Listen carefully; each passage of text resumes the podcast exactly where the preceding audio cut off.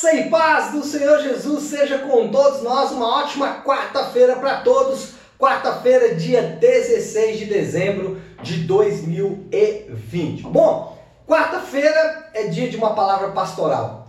É dia de é, reabastecermos aí a, o, o combustível para o restante da semana. Normalmente eu trago uma palavra pastoral baseado na pregação do último domingo. E no último domingo nós falamos sobre a identidade de Cristo.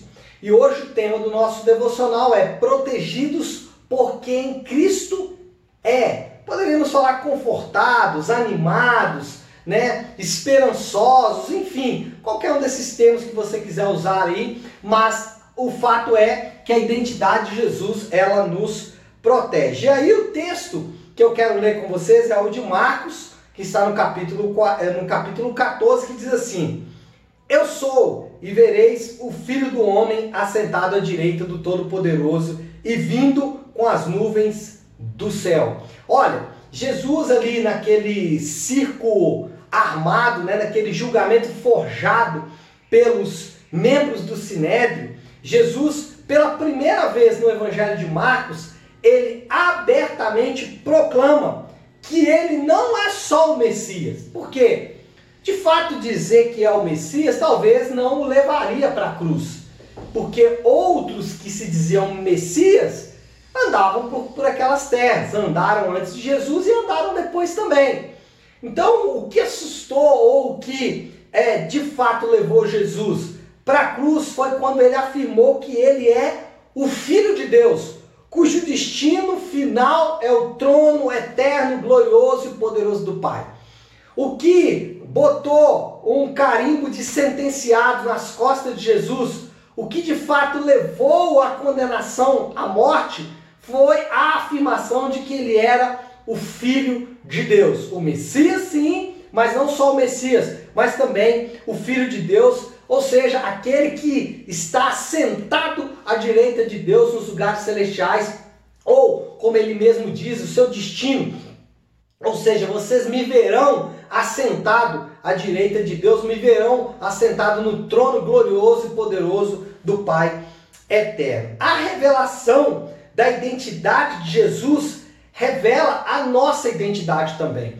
Por quê? Porque se Jesus é quem ele diz que é, e ele obviamente afirmou isso de forma categórica, não só dessa vez, quando em palavras ele diz que é tanto o Messias como o Filho de Deus, mas durante toda a sua caminhada na terra, ficou claro para todos nós, lendo os relatos é, descritos no texto bíblico, que Jesus é o Filho de Deus, que Jesus é a própria divindade encarnada, que Jesus é o Deus que se fez carne e habitou entre nós. Então não há a menor sombra de dúvidas de que estamos diante do Deus eterno. E se Ele é o Deus eterno que veio salvar pecadores, isso também revela a minha identidade.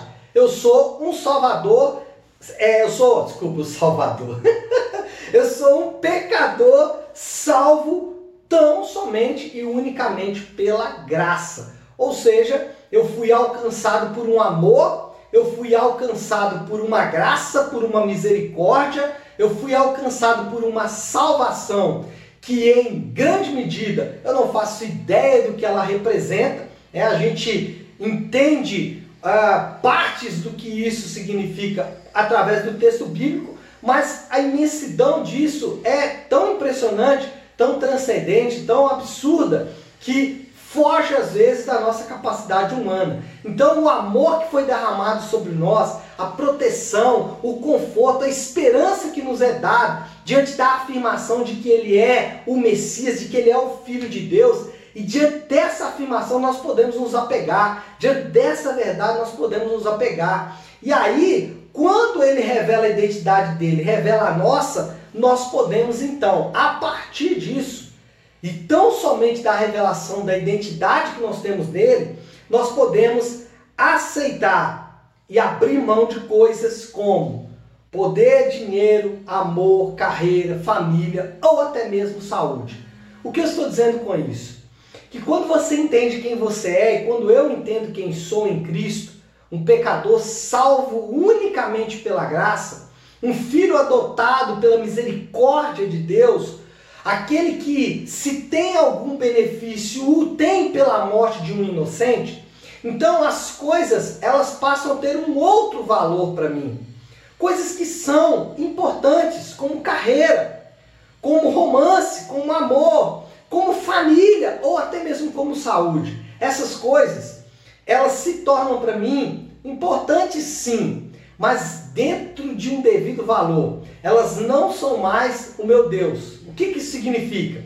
Que eu posso ter essas coisas, eu posso me beneficiar dessas coisas, eu posso conviver com essas coisas ou não.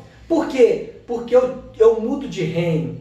O reino do mundo é regido por essas coisas, mas o reino de Deus é regido por Cristo. E Cristo ele é aquele que está à frente de tudo isso. Portanto, para concluir, o nosso conforto, a nossa proteção, né, a nossa a salvação, por assim dizer, né, a nossa esperança está não no fato de que eu tenho sucesso, carreira, dinheiro, poder, status, família ou saúde.